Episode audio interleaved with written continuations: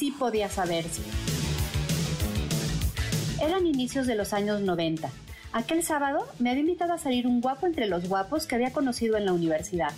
Era egresado de un muy renombrado colegio religioso, tenía las mejores calificaciones, alternaba el tiempo libre entre el gimnasio y la biblioteca, y su mamá aparecía con frecuencia en la sección de sociales de la prensa, haciendo labores altruistas.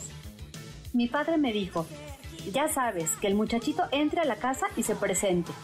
Protesté inútilmente, me parecía algo muy anticuado e innecesario. Y sí, pasó a saludar, impecablemente vestido, con medio bote de loción Dracar encima, muy educado, casi exagerado. Mi padre, como siempre, me advirtió, ni un minuto después de las dos. Fuimos a la zona rosa, al bar Sugar, en la calle de Hamburgo, lugar que en los años anteriores había sido el centro nocturno El Señorial, del que conservaba la entrada en forma de embudo plateado. Esa noche tocaba el grupo OK, que me encantaba, sobre todo esa de Fui una aventura más en ti. La noche no podía ser más perfecta. Nos asignaron una mesa con dos banquitos en la parte central, hasta adelante, junto al escenario, a un palmo del guitarrista Alex Salomon. Nos trajeron una charola con una botella de ron de casi dos litros, tehuacanes, Coca-Colas y hielo. No nos vamos hasta que nos la acabemos, sentenció.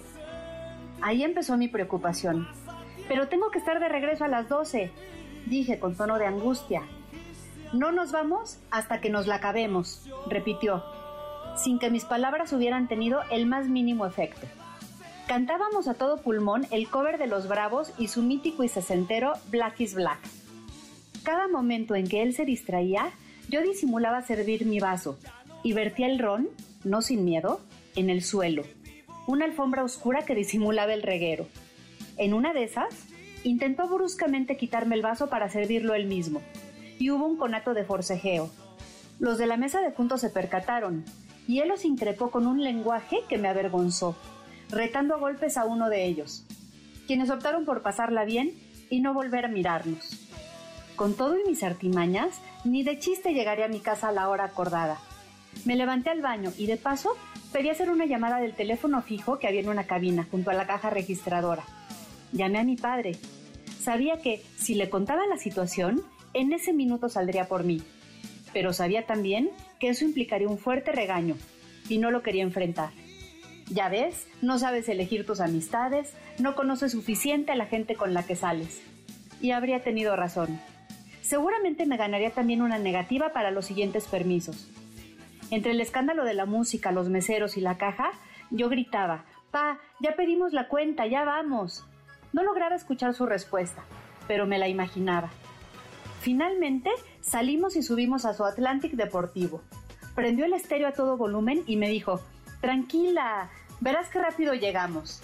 Y arrancó rechinando las llantas. No he podido borrar el recuerdo de aquel coche cruzando la ciudad a toda velocidad. Sentía que volaba y caía, vado tras vado, en insurgentes, a la altura de Ciudad Universitaria, como la carroza de cuento de hadas despedazándose para convertirse en calabaza. Solo que ahí lo que era de cristal no era la zapatilla, sino la vida, y se sentía más frágil que nunca. Al llegar a mi casa, mi papá me esperaba en la banqueta con nuestro perro Franz, un pastor alemán.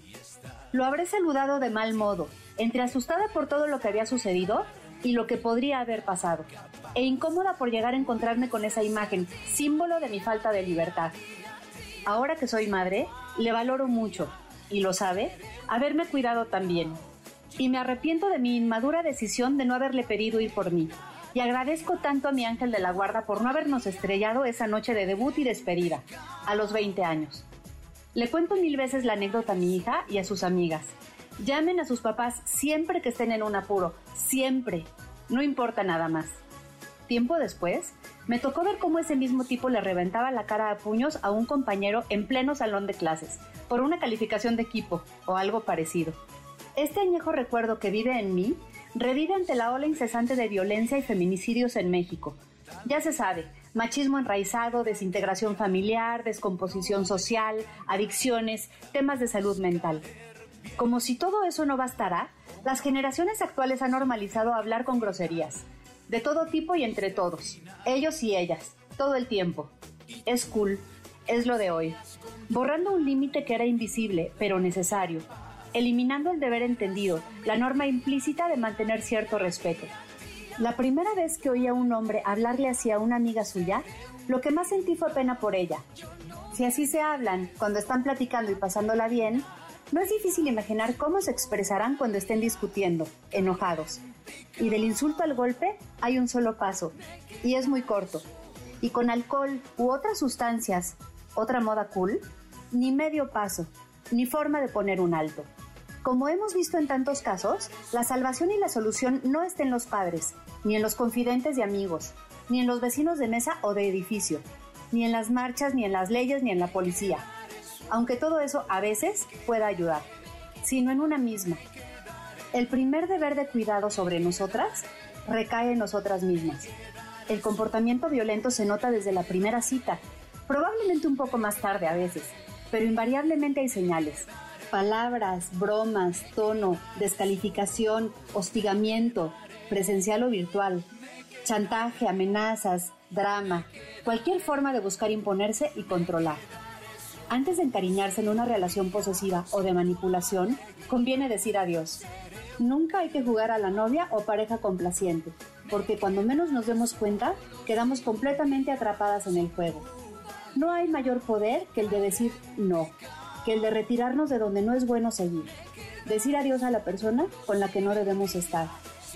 El camino menos seguro para nosotras, nuestra dignidad e integridad, no es un camino. La opción riesgosa no es opción. Aceptar un abuso menor, un exceso menor, una falta de respeto menor, abre las puertas al abuso mayor, al exceso total y a la falta absoluta de respeto.